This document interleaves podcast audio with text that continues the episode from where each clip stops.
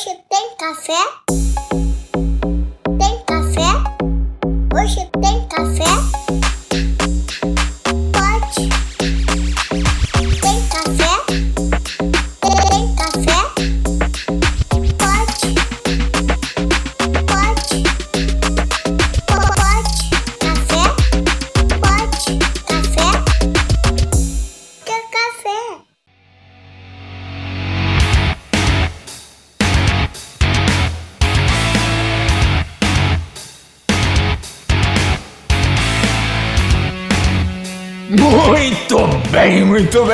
Bem. Sejam todos muito bem-vindos. Estamos começando mais um Pod Café, podcast tecnologia e cafeína.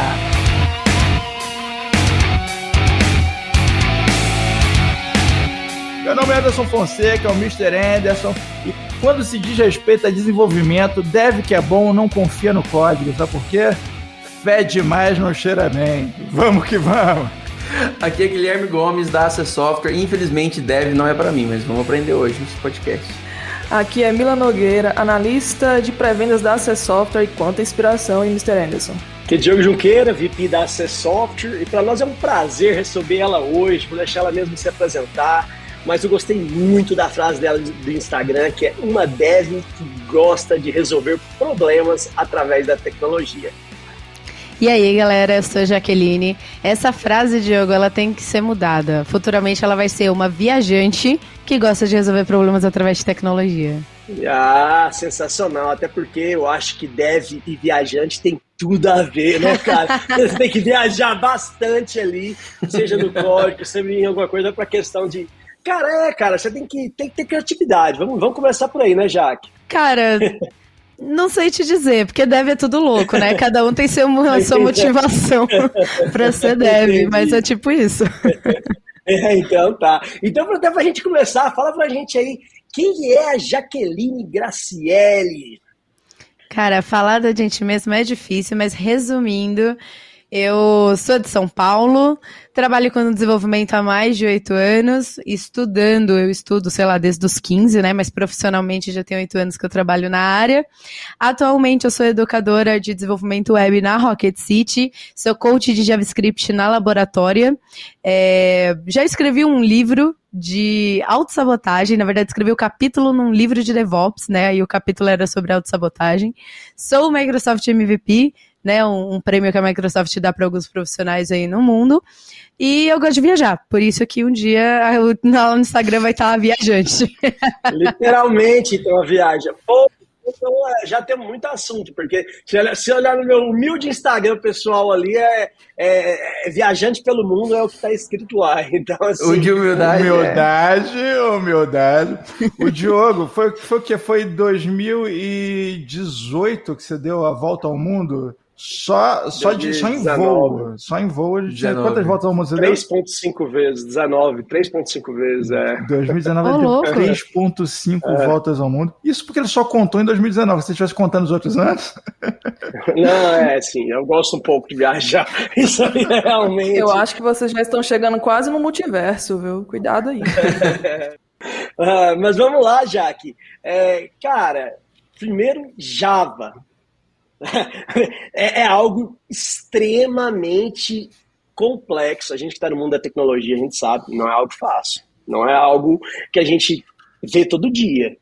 Da onde surgiu essa, essa vontade, essa, essa, essa inspiração para é, missões tão difíceis e peculiares dentro da tecnologia? Isso aí a hora, me chamou muita atenção a hora que eu vi seu Instagram. Eu falei, Mr. Anderson, pelo amor de Deus, a gente tem que gravar com, com a Jaqueline, cara. Cara, ela deve ter muita história para contar. Vamos lá, conta pra gente assim.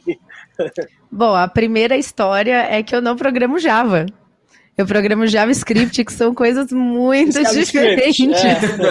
É, é, exato. É, JavaScript, é, é exato. É, mas é normal, todo mundo confunde, todo mundo confunde. Minha mentora, que eu falo com ela todos os dias há mais de um mês, ainda fala que eu programo Java. É normal isso acontecer. Mas, olha, eu vou ser bem sincera do porquê que eu escolhi programação. É porque música não dava dinheiro. E aí eu tinha que escolher alguma coisa que me desse uma, uma profissão aí, né? Que me desse sustento para eu poder ter uma vida. Cara, Aí eu escolhi tecnologia. eu tô aqui, eu tô daqui olhando essa guitarra, esse violão, me coçando desde o início. O pessoal, quem tá ouvindo o podcast não está vendo a Jaque agora, mas tem uma guitarra animal atrás dela e um violão. Eu falei, cara, essa mulher é música. E mais, eu já, já, já anuncio, ela vai cantar nesse episódio, hein? Não, eu não sei cantar, eu só toco. Vai tocar nesse episódio. Louco. Eu dou uma palhinha de ukulele no final, é. mas É, tá aí? eu já fui, eu já fui metaleira daquelas de, de apagode, de usar preto no sol de 40 graus, sabe? Bacana, bacana. Eu tinha uma banda de Você heavy comprou já metal. o ingresso do Iron Maiden? Se eu te falar que eu não gosto muito de Iron Maiden. Sério? Você Pronto, foi acabou o podcast, né? Você expulsa agora. Vamos lá, encerrar. Mano, cara. se você não metaleiro, eu não gosto muito de, de- ah, porra. É que eu sou mais do Big Não. Four. Ela me dizer que programa JavaScript e não programa Java deu pra tolerar. Agora falar que não gosta de Iron Maiden não, Não, aguenta não, nada, cara. já. Então, foi esse podcast mais por. Obrigado, pessoal. A gente volta na próxima semana. Valeu. Vai, eu, vou, eu vou recuperar o amor de vocês. Essa guitarra aqui é o modelo Besserit do Kerry King, porque eu era fanática por Slayer. Eu tinha uma banda cover de Slayer. Ah, Ai, Melhorou? sim, aí- Eu, faz, eu fazia todo show no Mercy ali, ó, de olho fechado. Ah, então, porra, então, então eu errei o dia do, do, do, do, Rock in Rio. Você, você deve ir no Rock in Rio ou não? Eu quero ir, quero ir, quero ir. Então pronto. E, e com- com relação ao, ao JavaScript em si, cara, por que, que você decidiu, é, basicamente, falar, vou pagar a conta, e tem muitas outras maneiras, dentro da área de tecnologia mesmo, vamos dizer, mais fáceis e menos complexos que é, realmente você deve. É, a gente sabe que, cara, é difícil pra caramba. Cê- é, não, é, não é simples, cara. Tá, todo dia aparece alguém e fala, eu sou dev. Ah, é, o que, que você faz? Não, eu copio, copio e colo aqui do Google. Aham. Então tá, né? Não que não faça parte, Cara, né? Vamos falar a acontece. verdade, né? Nada se cria, tudo se copia, mas você deve não, é só isso, algumas né? coisas tem que se criar, entendeu? Tem que saber também como criar, pô. Então, assim, e, e- e há uma carência de profissionais no mercado que é acima do normal, né? E aí o, o pessoal da Rocket City faz um trabalho fenomenal justamente para ajudar, já, já gravamos aqui com o pessoal, para ajudar a formar esses profissionais, que é uma demanda de mercado é, que, pô, todo mundo tem. É, se, se jogar uma, pro RH aí, ó, tem 10 dev aqui, você tinha, já acabou, entendeu? Porque não tem no mercado. Então, é, foi isso que você visionou ou você realmente falou assim, cara, eu, eu curti, fui para lá, curti essa, essa área e tô indo. Só pra gente entender, e para quem tá na, nos ouvindo, às vezes entender, fala, cara, sabe que eu posso ir talvez ir pra esse caminho, não, etc. Quando eu comecei, não tinha, não não estava claro essa carência de profissionais, né? Quando eu comecei, o, o máximo que aconteceu foi minha mãe ver uma, uma reportagem no Jornal Nacional que o futuro ia ser tecnologia e que devs iam ser necessários. E aí ela falou: Olha só, filha, pode fazer aquele curso lá que você quer. No máximo foi isso, né? Então não, não tava claro ó, que ia ter uma grande, uma grande necessidade de desenvolvedores. Na época que eu comecei, os devs eram chamados de webmasters. Então eu fazia o site, o front, o back, o banco de dados, consertava o computador, formatava, configurava o e-mail e ainda arrumava a impressora, né? Fazia Yep. tudo. Ah, Consertar o ar-condicionado também, né? A máquina do café também. E a máquina do café. O ar-condicionado tinha que ficar arrumando. É. Era isso. Naquela época, o profissional de tecnologia não tinha essa, essa diferenciação, né? De que tem especialistas para cada coisa. Era a pessoa, ela fazia tudo. Tudo. Até montar a mesa no escritório, a pessoa tinha que saber fazer. então, se, eu Se o cara escolhi não essa... montar uma mesa, ele não é digno de ter uma mesa. Pô. Trabalha no chão, né? É, Era, era muito louco. É, eu entrei na, na ETEC para programação de computadores, né, por influência de um, de um vizinho meu, que ele, ele começou a, a programar Java e C Sharp, e ele falou, meu, estuda isso aqui que vai ser o futuro. A gente tem um ano só de diferença, né? E ele Java era ou JavaScript? loucão. Java, ele é Java, Java, Java. Java e C Sharp. Hoje ele tá 100% no .NET Core, né? Tecnologia Microsoft. Mas ele começou em Java. E aí ele falava assim pra mim, Jaque, vai lá, aprende isso aqui, porque isso aqui é o futuro, é o futuro, é o futuro. E eu achava muito legal, porque eu tinha aptidão, né, a raciocínio lógico, minha aptidão para exatas me ajudou muito a entrar na época. Hoje isso já não é tão necessário, mas na, na época que eu comecei fazia uma grande diferença, né? Ainda tinha esse estigma muito grande de quem é bom em matemática era bom em programação. E aí eu falei, ah, vou, vou aprender isso daí. Aí, no primeiro semestre lá da ITEC, eu me apaixonei completamente por tecnologia. Muita gente começou a desistir do curso, né? Normal, chega só os gatos pingados no final. Mas eu, eu me apaixonei. 10, né? Exatamente. Tem até uma história, depois eu conto da minha, da, da primeira faculdade que eu fiz, depois eu conto. Mas eu me apaixonei muito por tecnologia porque era uma forma de eu conseguir resolver qualquer coisa de forma sofisticada, sozinho e sem recurso. Então, por exemplo, se eu tinha uma ideia de fazer X coisa, eu sozinha no meu quarto, ou no caso, né, como eu sou de família humilde, era um computador no corredor para todo mundo. Eu naquele computador velho que meus pais tinham no corredor, eu conseguia fazer sozinha aquela solução.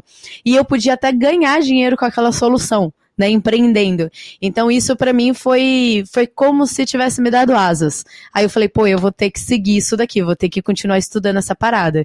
Foi aí que eu que eu decidi de fato vir para tecnologia, né? A gente brinca que é porque música não dava dinheiro, não que seja uma mentira, mas não foi exatamente por isso que eu vim para tecnologia.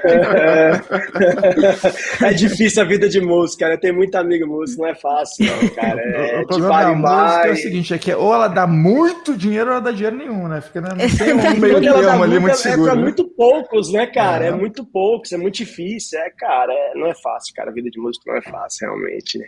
É, cara... É, mas a vida de dev também não, né?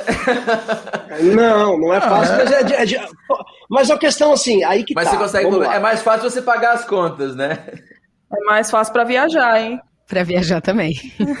É, é, verdade. Não, e assim, agora, voltando, voltando à sua história, já estou maravilhada aí, porque assim, é, até tem a Mila aqui conosco, que a gente. É, ela tem uma história também é, bem interessante relacionada a por que, que ela, ela escolheu, ela, ela, ela veio tá, veio da Apple agora recente, pouco tempo antes de trabalhar aqui com a gente, e ela compartilhou com a gente uma história e assim, e, e tem muita semelhança, que eu achei que, que, a forma que vocês encontraram ali de, de, de se expressar e de, e de, pô, criar asas, isso aí é, é, é algo que eu acho que tem que inspirar muita gente, e eu acho que é, o papel que você está fazendo ali como é, coach, como educadora, é algo é, fenomenal. É, e queria deixar aqui já, é, a gente está com uma campanha muito forte esse ano, que é mais mulheres na TI. A gente precisa equalizar esse, esse número. Ah, e é uma missão que até aqui na empresa hoje a maioria são, são mulheres realmente. E tipo, justamente porque tem um estereótipo que você utilizou e tem vários outros, né, que fala que ah, só pessoa que é de exata que tem que ser isso, ou pessoa que é de humanas tem que fazer aquilo. Então, ah, homem não tem, não pode fazer psicologia, mulher não pode fazer. É, porra, não existe isso mais, né, cara? A gente tá no mundo aqui que, que tem que acabar com essas coisas pra gente entender e ter pessoas como vocês. Que, que pode é, chegar e expressar para todo mundo que está do outro lado que as coisas não são bem assim, cara. É, isso aí é, eu acho que é bem interessante. Eu não sei se você tem alguma coisa para agregar nisso aí, Mila. Então, né, é, a, a, grande mudança, né, quando você inicia na tecnologia, você começa assim mais engessado, né? Então você tenta se encaixar naquele estereotipo de, ah, a tecnologia é só para homem, você se ingessa ali. E com o passar do tempo que você vai amadurecendo, né, você vai humanizando mais essa, essa, esse setor, né? Então eu acho legal hoje essa pegada de terem mais mulheres no, no ramo, né? Porque você tira aquela questão mecânica, ao invés de você focar no código, você foca no objetivo daquele código, daquele programa, daquela solução, a experiência que aquilo vai trazer para quem está recebendo, seja a, a, numa aula, seja num programa, num sistema que você entrega. Então, eu acredito que essa, essa mudança, né, essa, essa, eu acredito que é um, um nível acima né, que a gente hoje está conseguindo chegar, né, tomando base com tudo aquilo que, que já tinha no mercado antes, né, como ela falou, né, antigamente era impossível alguém uh, ser dev e, e, não ser muito bom de matemática, era um estereotipo, você, você tinha que ser um Einstein. E hoje não, é, hoje você tem a oportunidade de atuar no que você quiser, né? Então, é, é, essa humanização né, falando da questão das mulheres, mas também né, dos homens, não deixa de ser, e eles abrindo também a mente para que a gente possa chegar e mostrar que a gente também tem essa capacidade, trazer um lado, eu posso dizer assim, mais, mais sensível, né? mais sensível para a tecnologia, então é um, é um salto quântico, né? Cara, eu, eu tenho um bloqueio para falar desse assunto, porque quando eu comecei, eu sempre, eu sempre fui muito incentivada pelo meu pai a, tipo, a fazer as coisas sem, sem olhar para o lado, sem olhar para quem estava fazendo junto, né? Então, por exemplo, quando eu era criança, ele ia mexer no motor do carro e eu ficava lá junto só para me sujar de graxa mesmo, né? E eu, ele não, não me impedia de fazer essas coisas. Ele me impedia só, por exemplo, de jogar futebol em pipa e eu ficava louca com isso. Mas de resto, por exemplo, quando eu tava na quinta série, eu ia pra escola vestido igual um menino, cortava o cabelo curtinho. Aí, qual que foi o problema? Quando eu cresci, eu entrei na área de tecnologia, que, e quando eu entrei, não tinha tantos incentivos femininos, eu senti uma necessidade de me masculinizar para poder fazer parte da área. Esse eu acho que foi o único problema. É, eu não, não vi que eu não pertencia, ou que eu não podia fazer parte, ou que não era capaz, ou que eu não tinha abertura. Eu sempre tive muita abertura. Mas eu tinha essa pressão de me masculinizar, né? Quando começou os incentivos femininos, comunidades, eu conheci, comecei a conhecer um outro lado, né, e perder esse estigma de, de, estereótipo no geral, porque, por exemplo, a gente fala da mulher, mas o homem que é padrãozinho, bonitinho, loiro, olho claro, não sei o que, não pode ser programador, muito bonito para ser programador, né?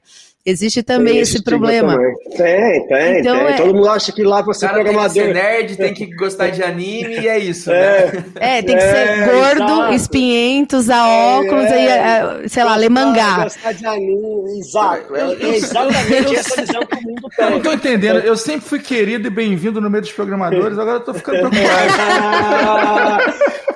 o, o, o, o Mr. Ness tá igual, igual eu hoje, BBB. É, bom, é BBM, bom, bonito e mentiroso, né,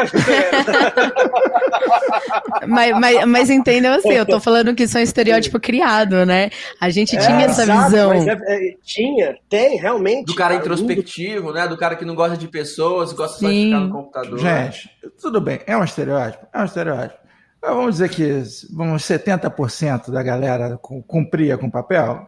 Historicamente, sim. Não é, cara. Sabe qual que é, qual que é o lance? É, eu acho que é mais. A, a, a Mila falou a mídia, cara. A mídia. Você sempre que tinha uma série você tinha uma série, cara, eles colocavam lá o cara que programava. Aquele cara, cara, você não sabia. E aí, que será que os caras é, já iam velho. incorporando aquele. Né? É, é assim. cara, é lógico, é lógico. Aí você vai padrão mesmo, né? mentalidade. Né? Exato, exato, cara. Você toma, é aquele lá que tem que ser. Então, assim, é uma coisa que, porra, é, é estereótipo totalmente irracional e não faz sentido nenhum. É isso que eu concordo plenamente. Então, voltando aqui agora com, com relação à a, a, a, a, sua experiência na Rocket City. É, cara, eu imagino que deve ser muito gratificante é, poder transferir conhecimento. Fala para mim é, quão gratificante é e quanto é, é, quais as experiências que você tem ali que, que, que te fala, pô, no final do dia, é, é, além da, claro, claro, a parte financeira é sempre bom pra caralho. Né? Agora, além, além, da parte financeira. Paga as viagens, a, viagem, viagem. É, exato. Aquela a, a, realização que eu tenho certeza que deve ter, que você, pô, cara, para transferir um conhecimento aqui para uma galera, para uma turma e assim por diante. Olha, isso já acontecia um pouco antes da Rocket. Mas a Rocket foi um, um nosso um grande divisor de águas para mim. Porque assim, quando, quando eu comecei a desenvolver profissionalmente lá em 2013, 2014, não lembro exatamente, não tinha comunidade de tecnologia. Quer dizer, até tinha, mas elas eram pequenininhas e as pessoas não falavam sobre. Quando foi em 2017, foi quando eu entrei na minha primeira comunidade que eu pude tocar a comunidade. Então foi a minha primeira experiência de transferir conhecimento sem esperar nada em troca. Porque a, a, o trabalho na comunidade que a gente faz, né, de dar palestra, de dar aula, de organizar evento, de fazer parceria com empresas para poder conseguir os espaços, porque era tudo presencial, é, eu já fazia isso sem ganhar nada em troca. O que eu ganhava em troca era pizza que a, que a empresa dava lá pra gente, né?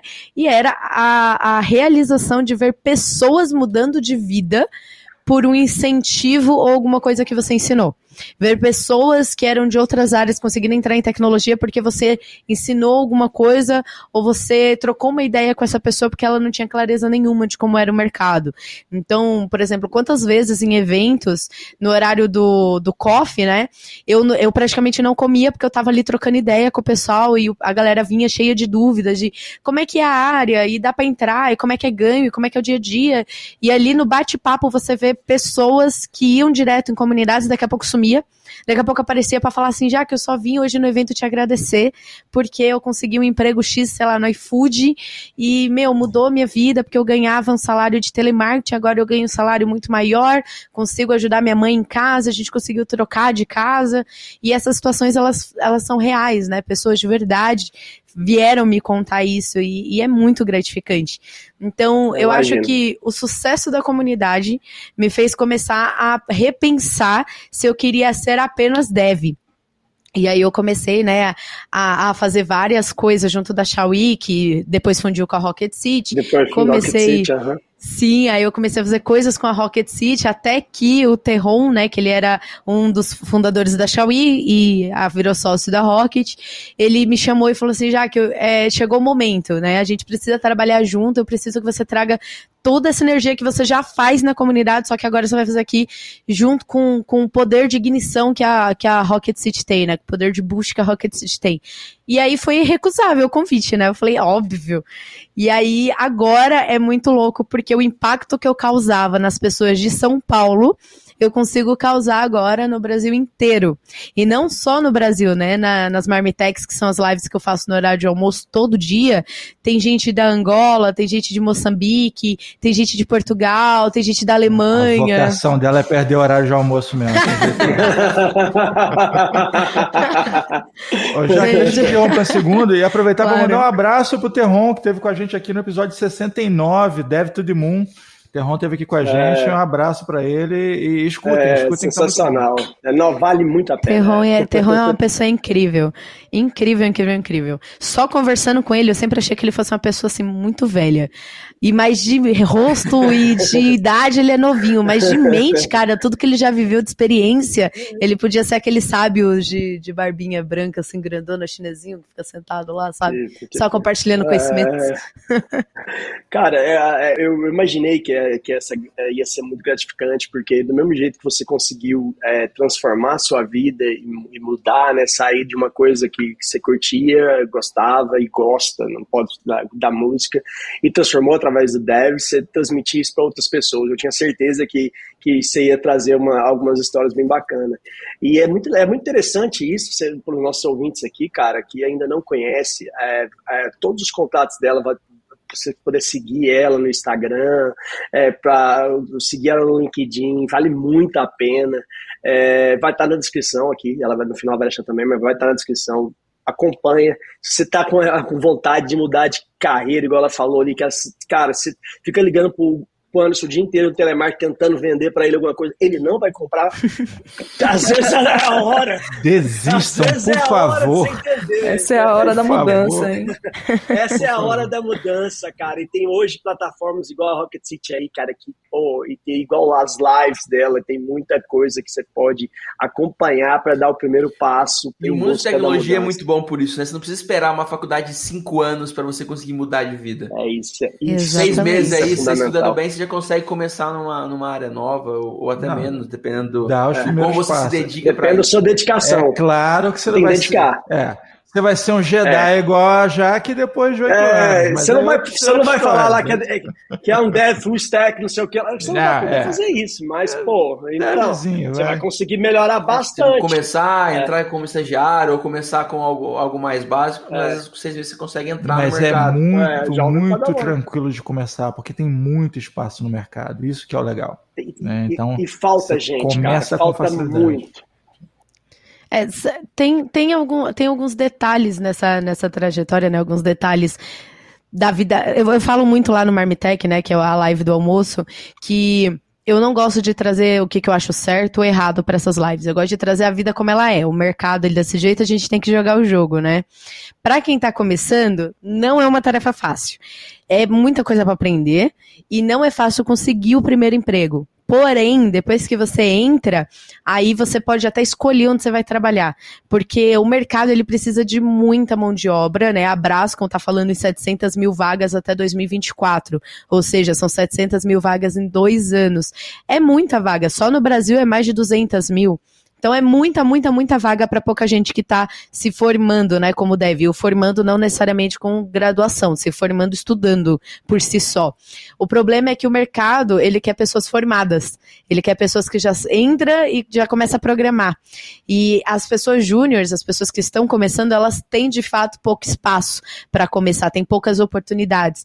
Mas é uma realidade que eu estou muito otimista, né? Eu até fiz um, um vídeo lá para o meu YouTube falando sobre esse assunto que assim, conforme as empresas forem entendendo que se elas não formarem os profissionais, elas não vão ter profissionais para ocupar as vagas, elas vão começar a investir mais em programas, né? Tem empresas como a iFood, F Câmara, que já tem programa para quem está começando. Então, ficar muito atento a isso, aceitar oportunidades de estágio, até estágio não remunerado, se a sua realidade permitir isso, né? Para claro. você conseguir entrar na área. Porque depois da sua primeira experiência, tudo vai ficar mais fácil, porque aí as empresas elas vão ter mais vagas para você. É só o início que é difícil, mas também, né, para uma área com grandes ganhos, não só financeiro, mas de qualidade de vida. A gente não tem fronteira, pode trabalhar de qualquer lugar do mundo. É muitos ganhos no geral que a gente tem como dev. Fora que dev é a melhor pessoa do mundo, né? A gente pode desenvolver soluções ah, é. sentados no, no, cinema com o computador aberto, ou nenhum computador pelo celular. A gente pode fazer muita coisa. A gente, eu, eu gosto de ver super, é, sabe, super-herói. Para mim, dev é tipo um super-herói. Só que ele não vai resolver todos os problemas do mundo mundo, né? Ele vai resolver um problema de cada vez. É importante deixar isso claro. Mas, enfim, depois que você entra na área, vai. Jaque, você definiu o start da vida de um dev de um jeito tão fantástico. E você começou dizendo a vida como ela é, né? Assim, é, editor, sobe a trilha de Nelson Rodrigues e bota a vida de é, dev como ela é.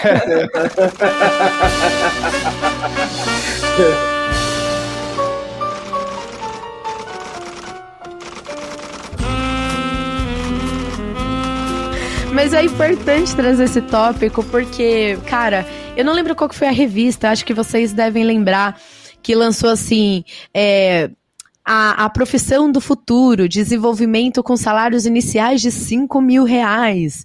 Eu não lembro qual foi a revista. Vocês viram né, isso? Era a Info, não? Isso foi na Info? Tem, não sei se foi Info, se foi Exame, info, super interessante. É, sei lá quem que foi que lançou um negócio sei, desse. Mas mas todo dia tem uma pesquisa, é, alguém reposta algo desse tipo, Jaqueline. Todo santo dia tem alguém. Só que aí, é, é, é justamente, se citou o exemplo do iFood, que é um exemplo excelente que está mudando, porque basicamente, cara, é, é uma questão de demanda, é, é, oferta e demanda, cara. Tem muita demanda, não tem oferta. A galera investe em aceitar e formar, pegar o júnior e falar, vamos formar essa galera, porque a gente não vai ter se a gente não der oportunidade, não vai ter, não tem como, não tem mágica. É matemática básica, vamos dizer assim. Não vai ter, cara. 700 mil, pô, não vai ter. E aí? Os caras vão se tornar senior como?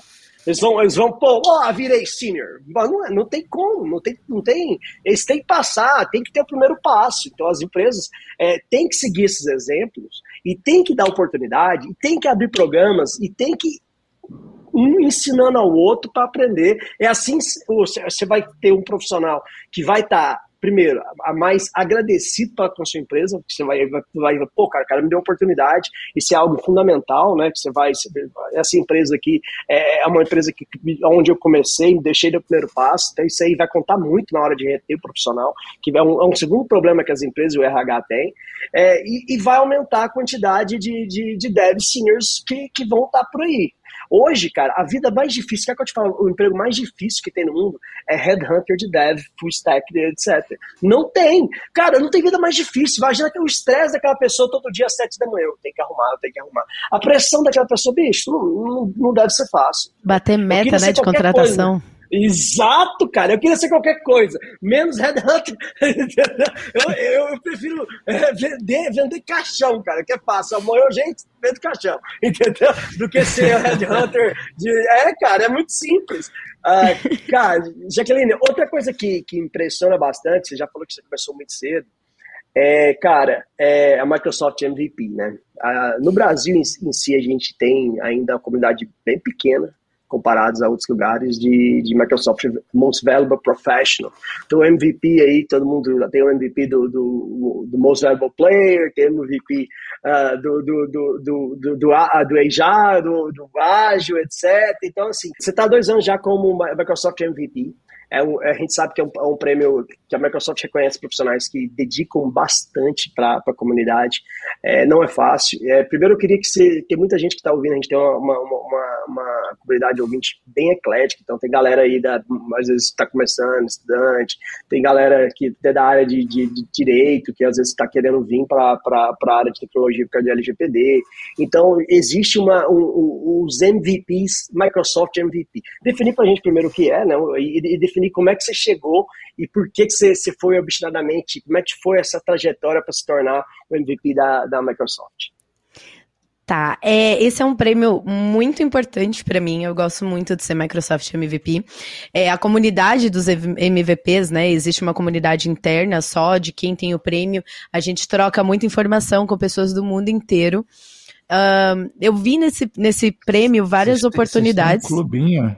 A gente tem um clubinho. É, tá pensando que pra você ter, você tem que receber um pin ali, tem que receber seu troféu. Você tá pensando é. que é simples, não. É a, gente, a gente ganhou uma carteirinha com o nosso número de é. MVP, e aí, tipo, quando a gente vai nos eventos MVPs, a gente mostra a carteirinha. É, é super chique. Tá vendo? É literal, velho. É literal. Então a gente MIB, assim.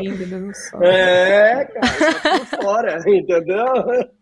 Ó, esse, esse prêmio não foi um prêmio que eu almejei ter. Na, na, verdade, né, quando a gente vê outros MVPs e a gente tá entrando na área, obviamente a gente pensa, né, caramba, seria muito louco ser um deles. Mas eu não achava que era algo tão. que eu conseguisse, que eu conseguisse ter. Quando eu entrei na comunidade do Nerdzão, que era, na época que eu entrei, era ainda uma comunidade pequena em São Paulo, né, eu trabalhei muito fazendo evento, parceria com empresas, fazendo, dando palestra, fazendo é, parceria com outras comunidades, enfim, fazendo muita coisa. Em 2019, 2019, que foi quando eu ganhei o prêmio, não, minto, em 2018, eu fiz mais de 100 eventos, só com o Nerdzão. Aí, fora outros eventos que eu fiz, de palestra, conferência que eu participei, é, The Developer Conference, Campus Party, várias outras coisas que eu participei, né? Se juntar tudo, assim, eu não sei o total certo, mas é mais de 100 participações. E, e aí, o que, que acontece? Outros profissionais MVPs, né, eles veem o seu trabalho e te indicam né? Então eu fui indicada por uma pessoa que, no caso, foi o Orlando, que ele atuava comigo na comunidade e aí ele falou assim: "Meu, você faz muita coisa para a comunidade, você é uma das pessoas que pode conseguir esse prêmio aqui". Eu lembro quando ele falou isso na época, eu fiquei: "Cara, você tem certeza? Porque é um prêmio assim, mundial. Você tem certeza? Eu não, não tem certeza? Ele falou: "Não, tenho já, já até falei lá com o manager, né, que é a pessoa que cuida aqui do Latam, já falei com ele, não é isso, vou te indicar. Aí ele me indicou, eu tive que nossa, foi, foi um trabalho muito grande, porque a gente. Catalogar, né, cara? Exatamente, eu tive que catalogar nos últimos 12 meses, de, quando ele fez a, a, indicação, né, foi em agosto de 2019. Eu peguei os 12 meses para trás e tive que catalogar tudo que eu fiz, mas tudo com título de inscrição, o que que foi, o que que não foi, sobre qual assunto, aonde que eu encaixava a Microsoft nisso. Foi, nossa, um trabalho assim gigantesco que eu fiz. Mandei toda a documentação para eles, porque você tem que mandar várias coisas lá, né, para eles analisarem. Quem analisa, pelo que eu entendi, é o escritório global deles lá que fica em Seattle. E aí eles né, te aprovam ou não para o prêmio. E aí, felizmente, em dezembro de 2019 eu recebi a aprovação. Eu lembro que eu recebi uma ligação do número do Rio de Janeiro num domingo. Obviamente eu não atendi, porque eu achei que fosse telemarketing. Ou o pessoal lá de Bangu. Enfim, né? Quem, quem, que atende, né? Um, um DDD estranho assim no domingo. Aí eu olhei assim e falei, não atendi, recusei a chamada. Aí me veio um SMS, que era do Glauter, né? Que é a pessoa que cuida aqui dos MVPs Brasil, me parabenizando. E eu fiquei tipo que? Como assim? Não pode? Não, isso não tá acontecendo. Nossa, eu fiquei muito feliz, muito feliz, muito feliz. E aí, depois disso, você começa a, a, a, participar de alguns eventos deles, né? Que são eventos só dos MVPs. Então, eu fui conhecer o escritório Microsoft aqui em São Paulo. E, nossa, é, é incrível, é incrível. É incrível. Se eu for falar assim do Microsoft MVP, eu posso falar de uma coisa que me deixa muito triste. Todos os anos a Microsoft faz um evento chamado MVP Summit em Seattle para os MVPs do mundo inteiro irem né, e aprenderem coisas novas que a Microsoft está fazendo. Por exemplo, em um dos eventos da Microsoft eu conheci o tech lead do TypeScript, né? E pior que eu sou péssima no inglês, então eu não conversei com ele, eu só conheci e fiquei rindo para tudo que ele falava. Mas foi uma experiência incrível. Imagina. e esse MVP Summit, né, não aconteceu na minha vez. Eu fui aprovado em dezembro para o programa Ah, não, e em março começou a pandemia, era o evento. Eu, eu ia Uma semana antes e-mail de- pro Bill Gates, pra todo mundo. Ia, ter- ia ter e-mail meu da Microsoft todo dia. Eu peço, falo assim, ó, me manda pra 2022, 2023, por favor. É, Aí todo ano a gente tem que, que né, renovar, cara? né? Aí esse ano eu já mandei a minha renovação. Mas Vamos ver em julho se vai ser aprovada. E quem sabe no próximo MVP Summit Não, eu Deus consigo quiser, ir. vai. No tanto de coisa que você, você continua fazendo, não tem por que não. é, você já É. passou pelo microscópio uma vez. Eles devem ter olhado cada, cada tweet que você fez na vida antes de dar um prêmio desse. Não, certeza. É, certeza, eu, certeza, eu- é. provavelmente, porque ele- eles cuidam muito, né? Porque a gente, a gente leva Dá o muito. nome da Microsoft. Então. É, vocês são evangelistas, né, galera? É mais ou menos isso, cara. Vocês são evangelistas da, da Microsoft ali. Vocês são os profissionais de referência na, naquele tema. Então, assim, cara, é, pode ter certeza que uma vez você entrou lá e tá fazendo as coisas igual você tá fazendo, eu tenho certeza que em julho você vai receber outra ligação do Rio, talvez no domingo, ou talvez no SMS, mas você vai estar renovado, entendeu? Eu não tenho dúvida disso também. Eu queria deixar aqui os parabéns, porque a gente sabe que é difícil. Eu tenho um grande amigo, o Derek Melber, que é, inclusive já palestrou várias, ele é mestre em Active Director, ele é MVP já acho que 14 ou 15 anos. É, cara, ele me contou já a história de catalogar dele todos os anos, ele tira tipo quase uma semana, porque ele, é, ele viaja muito, muito mesmo, assim. Ele, pra você ter ideia, a última vez que eu, que eu tive com ele, foi antes da pandemia, o cara tinha 2 milhões de pontos da American Airlines. 2 milhões de pontos. Eu nunca vi alguém que tem 2 milhões de pontos numa companhia aérea. Entendeu? O cara tinha 2 milhões de pontos. Entendeu? Então, assim, dá pra você entender o tanto que o cara viaja, entendeu? Ele, ele- ele basicamente não tinha casa, ele só viajava o mundo. Já pagou a aí viagem com pro espaço, relação. né, cara? Poxa. É, cara, é. Ele ia é pra uma onde? Pra loucura, lua. assim. É, já tá com milhas suficientes aí. O Derek, é, o Derek é o cara que deu trocentas voltas em volta da Terra e ainda deu um lacinho, entendeu? Aquele daquele monte de volta É, um lacinho exato, no final. entendeu? exato. E é uma pena assim- que eu, se- eu sempre penso nele aqui, Diogo, e ele é gringo, né? Não rola dele estar aqui no é, podcast. cara, é uma isso- pena, cara. Não, até, ele já falou de vir várias vezes, só que aí é. O foda a gente vai ter que fazer um pod café em inglês, né? Que aí. Cara, vamos, vamos- podemos pensar, o pod coffee. A gente podia chamar o, o- o- IT pod coffee, alguma coisa assim, entendeu? chamar o, o Jefferson, cara. Jefferson, como é que é o nome dele? Jefferson. Eu não sei pronunciar o Jo- Jefferson, que faz que faz aquelas dublagens para ele dublar, o- dublar o Derek. Seria Tradução sensacional. simultânea. Sacanagem. É, é, vamos, vamos analisar. Enfim, mas ele, ele contou como é o trabalho de catalogar, e a hora que, você, que eu vi aqui, falei, cara, é, não é fácil, eu tenho que dar os parabéns. É, e dar os parabéns até, assim, eu estou extremamente... Eu já estava admirado na hora que eu tinha lido e visto ali. Foi eu pessoalmente que te achei ele no Instagram e falei, cara, a gente precisa imediato. E, e eu imaginei que tinha muita história para contar. E quando você contou, a, a- conta essa história, eu acho que pode inspirar tanta gente e tem que inspirar tanta gente. Isso é, é, é- é uma missão que a gente tem aqui e a gente sente que a gente está fazendo pode café. A gente recebe muita mensagem, muita, muitas pessoas falam que, pô, cara, eu fazia isso. Esses dias até uma pessoa muito próxima falou, quer saber, cara, eu vou sair dessa vida aqui, desse emprego é, fixo de, de, de, de, de- concursado, essa co- comodidade, porque eu quero empreender, eu quero sair, quero ter liberdade, eu quero ter ir para o mundo. Isso aí a gente valoriza muito. Então, a história que você compartilhou aqui conosco agora, já que é, eu acho que, que, que vai ficar é, assim na história do Pod Café para quando alguém que precisar de ouvir, a gente vai recomendar esse, esse episódio com certeza.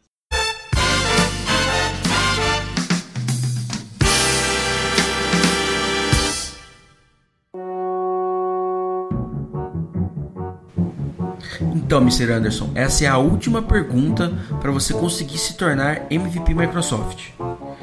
A última pergunta é: como contar de 1 a 10?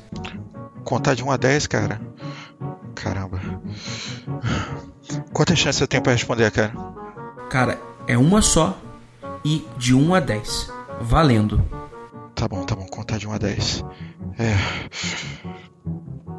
1, 2, 3, 95, 98, NT, ME, 2000, XP, Vista, 7, 8 e 10.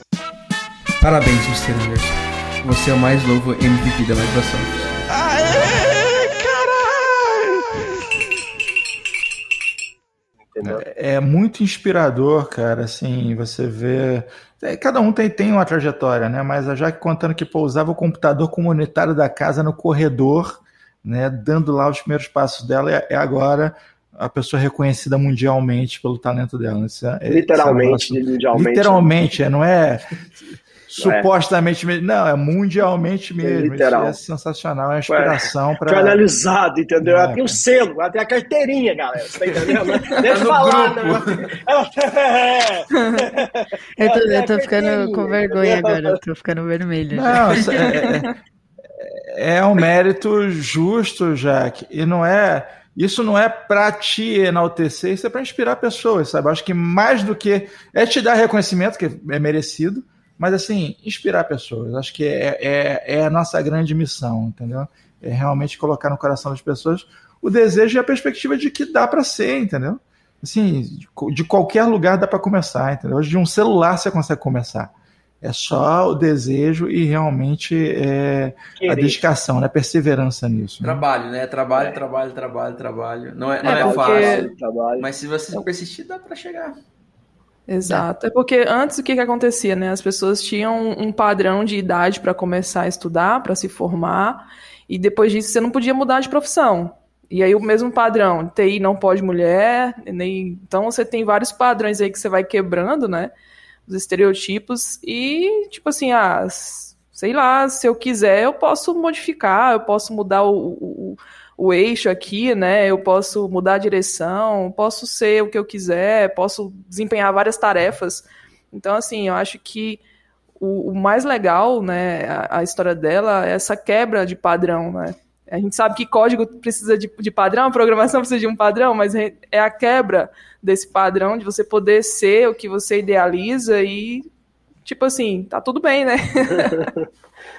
Sensacional. Eu acho que a questão é você aprender a jogar o jogo. Eu acho que essa é a parte mais difícil. Porque p- quando eu comecei tinha as dificuldades, eu consegui contornar elas, aceitando ou não, achando legal ou não, mas o importante é contornar. Eu, eu gosto muito de trazer essa clareza pra galera. Porque hoje a gente tem algumas dificuldades, né? Para começar na área ou trocar de área. Mas o importante é jogar o jogo como ele funciona. Por exemplo, muita gente reclama lá nas lives, né? Me manda mensagem. Ah, Jaque, mas eu acho injusto porque para você conseguir um emprego como iniciante só com indicação. Porque tem muita gente e aí pouca vaga, o pessoal só pega por indicação. Tá, se pega por indicação, ao invés de você ficar chorando, reclamando no Twitter, por que, que você não começa a fazer network e conhecer pessoas para você ser indicado? Sabe? Então, tipo, é você aprender a jogar Vai o jogo. pro evento, né, cara? Fica. Se divulga, É, né? exato. Exatamente. É, não, e vai pro. Pô, tem o tanto de evento que tem em São Paulo ali, cara. Vai pra um evento daquele ali, às vezes é Sim. 40, 50 reais a entrada e faz network. Pô, se indica, se autopromove, né, cara? Chega lá e faz, se apresenta, você tá certinha, entendeu? Chega lá e fala, cara, eu faço isso. É, Evento, ué, networking. Bicho, escreve um artigo, publica. Entendeu? Faz Assim, vídeo no YouTube. vai para um vídeo, é. Faz você vídeo no pega- YouTube. Você pega e. Ah, pô, eu tô começando, mas aqui, tá aqui meu tutorial, coloca lá. Daqui a pouco o cara se É, estabelece, exato. daqui a pouco seu nome é reconhecido, entendeu? É o que mais a gente É. vê, né, hoje em dia, né? Os influencers, eles, eles fazem a autodivulgação, eles ganham com a, a- imagem, né? No caso, nesse caso, seria com o, o conteúdo, né? Então, é se vender mesmo. Não adianta ficar parado E chorando. ninguém esperando ajuda quem não se ajuda. Exatamente. Exatamente. Se o cara não Aí, tá assim, querendo, ninguém vai parar pra te ajudar. Se você não, não demonstra que você tá correndo atrás, ninguém, ninguém vai, vai te ajudar se você não tá se ajudando. Eu eu vou, Exato. vou levar um nível, vou levar, chegar a um nível cristão agora aqui, porque a Bíblia diz que não dá para se esconder uma vela debaixo da cama, cara. Se tá brilhando, você não consegue esconder, entendeu? Então, assim, é, como é que a gente achou a Jaque? Através do trabalho dela. E é Verdade. isso, entendeu?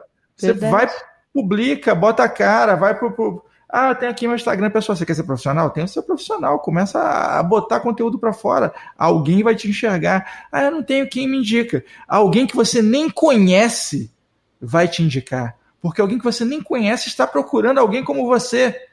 Então é hora de colocar pra fora, entende? Falou tudo. Sensacional. Não, e de Bíblia o Mr. An- o Mr. Antes entende porque ele estava lá quando ela foi escrita, presenciou, né? Então eu digo que...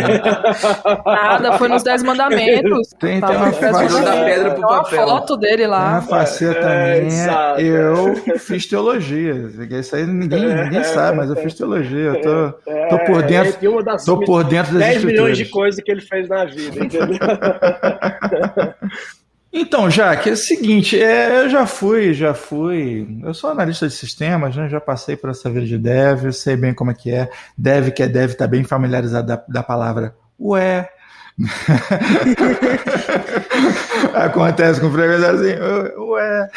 Mas nesse momento que a gente está vivendo, cara, cheio de ataques e tudo mais, hackers procurando uma brecha, normalmente quem deixou a brecha foi algum dev, né? Assim, esse lance de. Normalmente, não necessariamente, mas pode ser. Mas, enfim, existe esse, esse novo drama no desenvolvimento. Não dá mais para você tranquilamente sair desenvolvendo sem se preocupar com segurança. Virou uma segurança, virou uma questão essencial. Como é que tá isso? Como é que é encarado isso, até a nível de formação? Fala com a gente um pouco sobre esse lado. Esse é um assunto bem complexo ainda de, de trazer para o mundo dev, porque tem muitos devs que não se preocupam com segurança, porque como o mercado está precisando muito de profissional, esses profissionais eles estão entrando da forma que podem para essas vagas, e aí o assunto de segurança ele só é tratado quando há falhas. Então, é complicado. Todo dev deveria estudar segurança, deveria saber o mínimo de security para desenvolvimento, mas ainda é uma grande falha que a gente tem que cumprir, né? Cobrir. E não é um assunto tão falado. Por mais que seja falado a parte de ataques, a parte de estudo de segurança para desenvolvimento é pouquíssimo falado. É, e a parte de formação é o pior, é porque não tem muita coisa a respeito. Né? Você tem que procurar muito especificamente por esse assunto para você poder encontrar algo necessário, algo que realmente vai fazer sentido. É, eu me formei em cybersecurity porque eu gosto da área, porque eu vejo algumas outras coisas boas que devs podem tirar da área de segurança, por exemplo, programas de bug bounty, mas devs em si precisam estudar segurança, mas não é ainda muito falado. É, não, é, é, é, eu acho que assim, é, a- justamente essa questão que você, comentou, que às vezes o cara entrar e se preocupar com o desenvolvimento do, do código em si, e sem analisar a parte, os frameworks corretos, né, ter ali, a, sei lá, é, security by design, é, design, ah, whatever, enfim, ah, ter, ter a segurança como algo primordial para o desenvolvimento. O que, que você acha que tem que ser feito aí, talvez, Jaqueline, para essa, essa cultura, você acha que é, é, talvez mudar, né? Porque muitas vezes a gente vê alguns, alguns, algumas penetrações acontecendo justamente com uma pequena falha ali no código, que aí vai e causa, pode trazer transtornos grandes né, para grandes empresas. O que, que você acha, na sua opinião, claro, que é, um, é muito complexo. É realmente bem complexo. Na minha opinião, e aí eu, eu gosto de ser um pouquinho polêmica, mas eu acho que as empresas deveriam, principalmente brasileiras, deveriam aderir à cultura do bug bounty. Porque isso por si só já vai fazer devs que são apenas devs, apenas devs, né, no sentido de não ter conhecimento de segurança, a buscar falhas de desenvolvimento. Por quê? Por exemplo, o, o, teve, tem um menino, Andrés Alonso, agora eu não sei exatamente com quantos anos ele tem, mas quando ele tinha 15 anos, 14 anos, ele ganhou 25 mil dólares do Facebook porque ele encontrou uma falha no Instagram. A falha, e ele encontrou essa falha desenvolvendo. Ele estava desenvolvendo uma parada lá que, que ia bater no Instagram para poder pegar algumas informações. Sem querer, ele descobriu uma falha de programação que dava, né, abertura a invasões. Ele reportou isso para o Facebook, né, falou, ó, tá aqui essa falha, acontece dessa forma, e aí ele ganhou uma recompensa por isso, né, porque as empresas, principalmente as americanas, elas têm uma cultura de que se as pessoas estão interessadas em nos reportar as falhas de segurança para a gente corrigir, é melhor do que ter um hacker tentando usar essas falhas contra a gente para poder vazar informação. Só que no Brasil a gente não tem essa cultura. Né? No Brasil a gente não tem a cultura de aceitar que alguém aponte um erro nosso. Então, quando a gente chega numa empresa, tem até uma história do Gabriel Pato que ele apontou um erro de desenvolvimento que causava uma falha de segurança, se eu não me engano, no sistema do governo, e ele quase foi preso. E ele não fez nada com isso, ele só reportou. Sacanagem, né, cara? Pensa. Então, ele... Tem uma falha É, aqui. e é um lance cultural mesmo, né? Você vê que é cultura. Brasileiro não deixa gorjeta, entendeu? Você vai para outros, outros países aí, você vai lá deixa aquela gorjeta em cima da mesa, coisa mais comum. No Brasil, se não vier embutido na conta o percentual, não, não rola, entendeu? Então, assim, recompensar pelo bom serviço não faz parte da. da assim, paga esse salário, tudo bem, mas tô dizendo essa cultura de, pô, generosidade na recompensa, né? Não é um negócio muito comum Cara, no se Brasil. for jogar na ponta do lápis, acho que é até mais barato.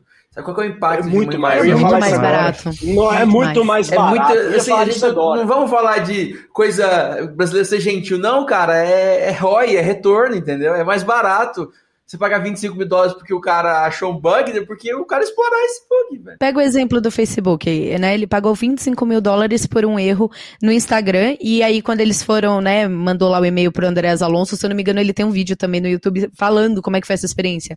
Ele conta que quando devolveram, a, né, fizeram a devolutiva, tava escrito que se explorassem a falha que ele encontrou, dava pra poder, se eu não me engano, mas aí tô falando aqui por cima, postar stories na conta de outras pessoas. Era uma parada Pensa. assim bem pesada. Então Pensa imagina, o prejuízo disso. se isso, se uma pessoa mal intencionada explorasse isso, as ações do Facebook iam lá para baixo. E o Facebook só desembolsou 25 mil dólares para poder falar, ó, tá aqui, valeu por falar pra gente, a gente arrumou. Eu acho que a sua ideia é, tinha que ser adotada e, ou, ou- ou implementada sob lei, porque é basicamente assim. É sério, cara. Vamos, vamos lá.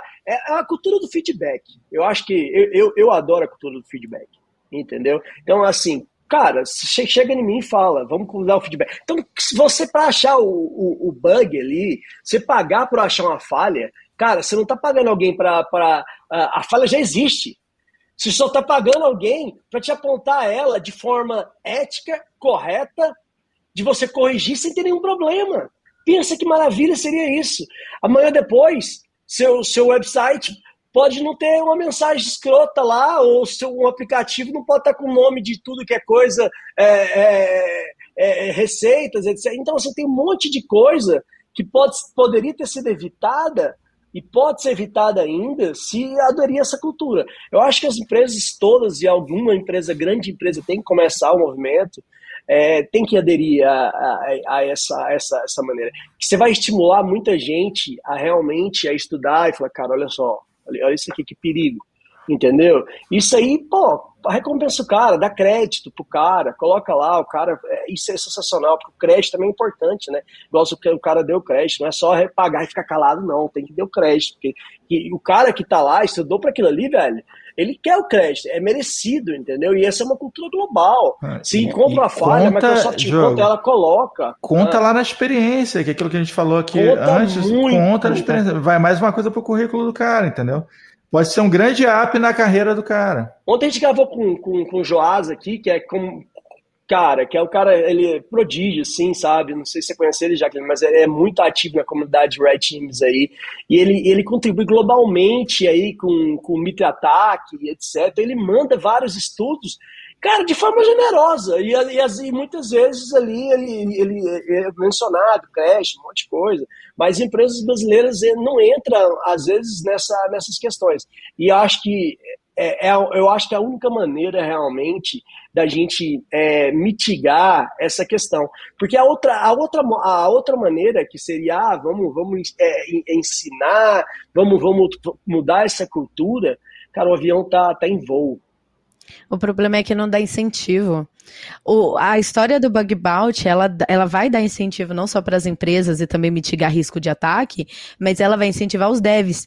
Porque o dev que tem conhecimento de desenvolvimento, tem conhecimento de servidor para colocar um site no ar, o básico que um dev aprende ao longo da vida dele, já é o suficiente para ele poder encontrar erros de desenvolvimento em pesquisa de bug bounty. Você não precisa ser um mestre de security, você não precisa saber uhum. fazer é, pen test, você não precisa saber fazer nada da área de security para você poder conseguir encontrar erros para bug bounty, né? Então, se as empresas brasileiras optassem por isso, os próprios devs iriam começar a fuçar o site, e é fuçar igual um QA fuça, né?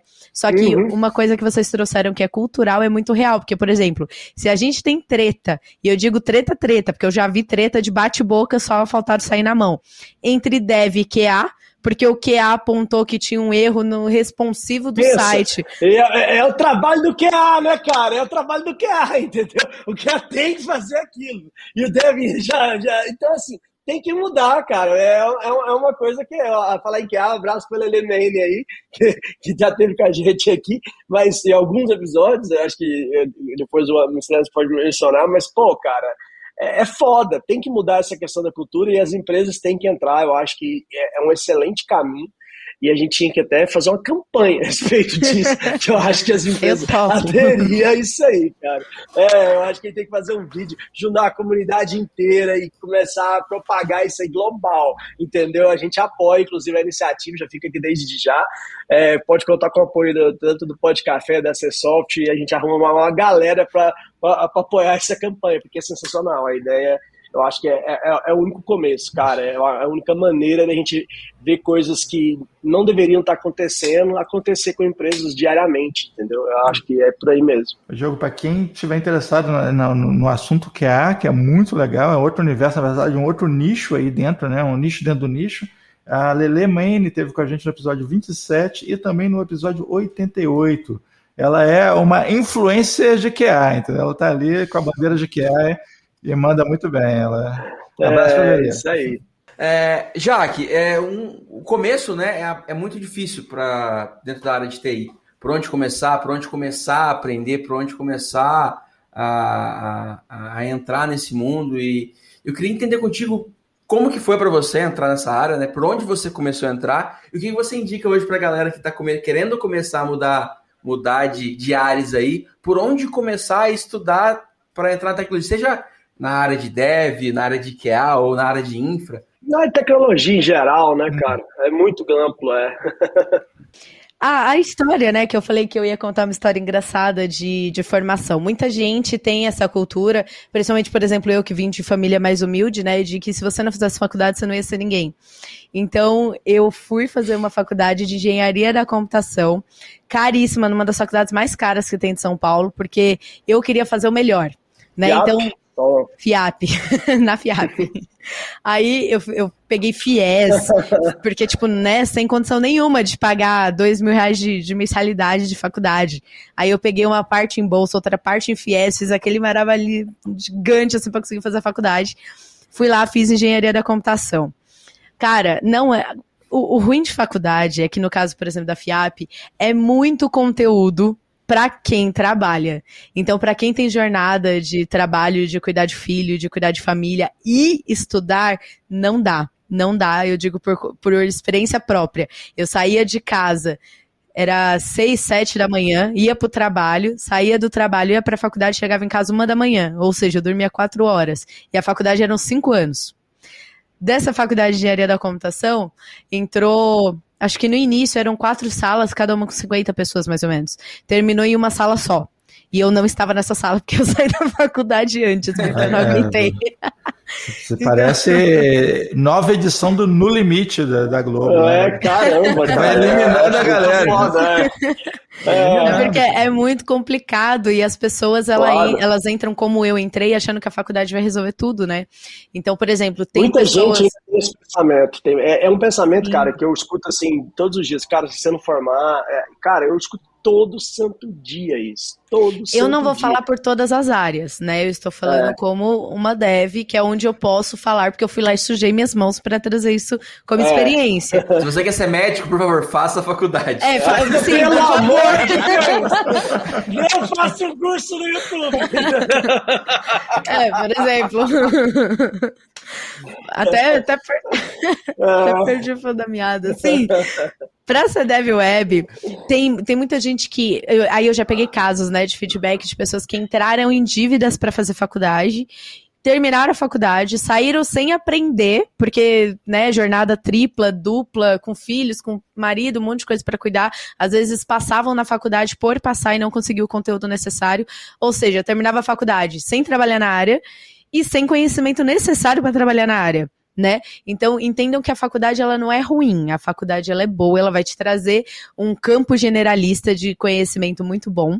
Ela vai te trazer networking, porque você vai conhecer pessoas que estão na mesma onda que você, você vai conhecer pesquisadores, muitos professores que dão aula são pesquisadores de tecnologia, então você pode fazer muito networking bom.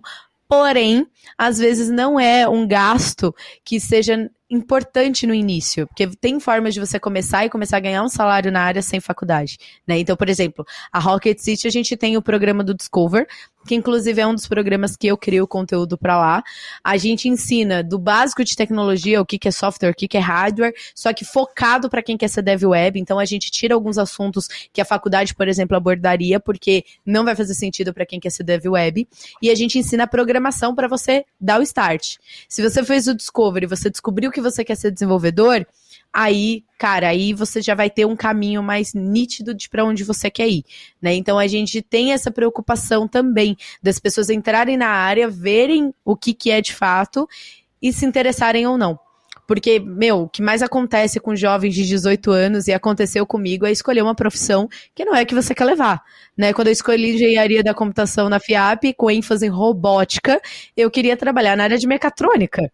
Vou falar que foi maravilhoso. Eu criei um robô que saía de um labirinto sozinho, a gente construiu um drone do zero, um drone de carga, a gente construiu um foguetinho que saía de um lugar e caía no alvo, foi lindo. Uso hoje em dia esses conhecimentos? Não.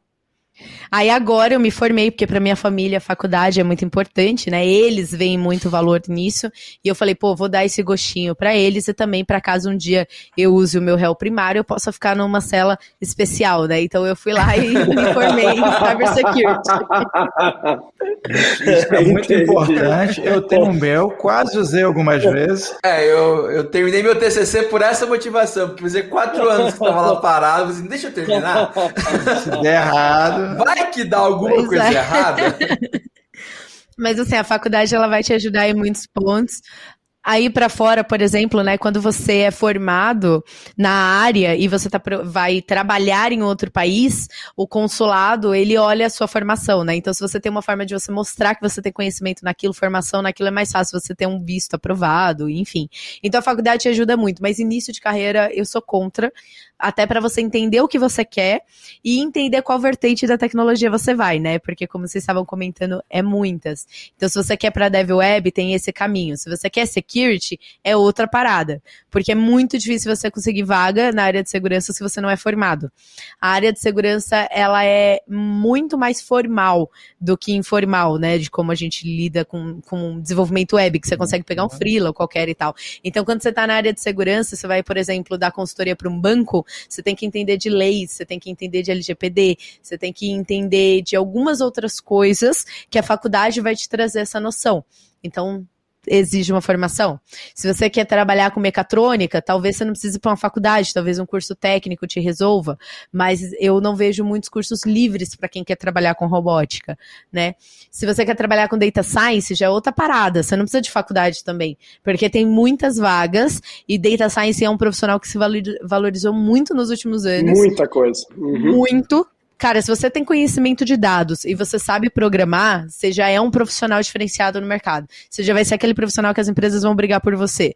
Então, e você não precisa de faculdade, né? Se você entrar, por exemplo, naquele na Udacity, você paga um curso ali na Udacity, é um pouquinho mais caro, só que é um curso totalmente focado para você ter o conhecimento necessário para trabalhar na área. É como se fosse um curso técnico muito bem direcionado. Então tem outras formas, né? Eu acho que a, a dica de ouro para quem está começando é se envolver em comunidades daquele assunto, porque a comunidade vai ter pessoas como eu, vai ter pessoas como outros profissionais, né, para poder trazer clareza de como que é o mercado, clareza do que que você precisa para começar. E aí você evita cometer erros como eu cometi de entrar numa faculdade de engenharia da computação, né? Mas assim, vou deixar claro que o meu primeiro emprego que fez foi divisor de águas para eu começar mesmo como desenvolvedora, que foi numa agência de publicidade chamada é, Digital SA, que eu trabalhei por um ano lá foi por causa da faculdade. Porque se eu não trabalhasse na FIAP, eu não ia ter tido o contato necessário para entrar nessa empresa. Então, assim, você tem que ter muita clareza e objetivo quando você vai fazer faculdade. Se for para fazer só por fazer, não faz. Não faz porque não vai te agregar. A não ser que, como eu agora, nesse momento, né, eu tinha um dinheiro disponível, tempo disponível, fui lá e me formei, que é importante para minha família. Mas se não for esse o caso, não faz sentido. E o bacana é que é, é dá para fazer um test drive, né? Você não precisa descobrir. Estou fazendo a faculdade, quatro anos, descobri que eu não gosto. Não, dá para você, dá você começar pelas beiradas ali e sentir, né? Isso é muito bom. Exatamente. Assim, a democratização do conhecimento que nós estamos vivendo hoje é muito, muito fantástica. Até, até mesmo para entrar em faculdade, né? Hoje em dia é muito mais tranquilo. Antigamente você, você tinha que necessariamente fazer um, um, um, vestibular dificílimo, né? Era aquele terror do vestibular. Aí o cara achava que a parte mais difícil era entrar na faculdade. Depois ele descobriu que a parte mais difícil é sair da faculdade. sair da faculdade é difícil, hein? É, não, tiro, pô, é muito mais difícil que entrar. então, e ó, agora você que ouviu aí, e, galera, e fala, pô, mas eu tô sem grana, eu não tenho, eu vou precisar de uma grana para pagar esse, às vezes esses cursos. Vale a pena ouvir, às vezes, aí o episódio 94 da, com, a, com, a, com a Aninha, né, da, da Provi, Nossa, que é uma edutech sensacional é, é uma comissão sensacional que está que, que tá aí, pode prover, às vezes, literalmente, é o acesso a, a esses cursos de uma forma que para você pagar lá na frente. A, é a galera está postando muito nos jovens, então é, ouça o episódio 94 aí, que tem tudo a ver com essa, com essa, parada que a gente acabou de falar. Muito bem, o papo tá bom demais, mas tudo que é bom, uma hora não, não necessariamente, não vou dizer que termina, não termina, vai continuar de outras formas, tudo que é bom se reinventa de algum jeito. Jaque, o que, que você deixa pra gente de considerações finais? Além do ukulele. Além do ukulele. Além do ukulele. Ah, nossa, achei que eu tinha esquecido isso já. o Mr. Enzo tem uma memória. Caramba, não, esquece isso. When I'm away from Olha,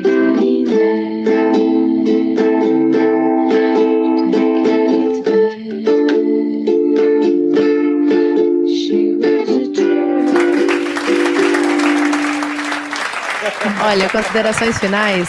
Reclamem menos no Twitter, reclamem menos da vida, aprendam como a vida funciona, como as pessoas funcionam e leiam livros, porque livros de auto autodesenvolvimento, porque vai te trazer essa clareza de como as coisas funcionam, porque a gente só consegue mudar o jogo quando a gente está dentro do jogo, e para entrar no jogo a gente tem que jogar como ele funciona, certo? Então é algo que eu trago para todo mundo. Reclama menos, faz mais, e aí quando você chegar numa posição onde você consegue mudar as coisas, aí você, sim, você começa a reclamar e começa a mudar o que você consegue tocar. Jaque, muitíssimo obrigado. Cara, é, estamos bem honrados aqui com a, com a, com a com a sua presença no, no Pod Café. É, tenho certeza que esse episódio vai mexer com muita gente, a nossa audiência tá, tá bem bacana e o pessoal ali vai, tem que sair da cadeira, como você disse, e buscar conhecimento, né, não, Gomes? Busquem conhecimento, eu diria. Busquem conhecimento. Isso aí é de um meme, não é? Do, do ET lá? É, do Busca, é do ET. Mas a gente, tem vários episódios, todo, tem tipo 90 episódios que tem essa frase, entendeu? Se, se tem. Você ia falar, né? Estão roubando minha e fala. O Gomes fica muito triste. O Gomes fica muito triste quando não tem essa fala. Entendeu? Eu tenho um bingo, entendeu? Se ninguém tá... fala, busca conhecimento no episódio. Eu... em algum momento. yeah.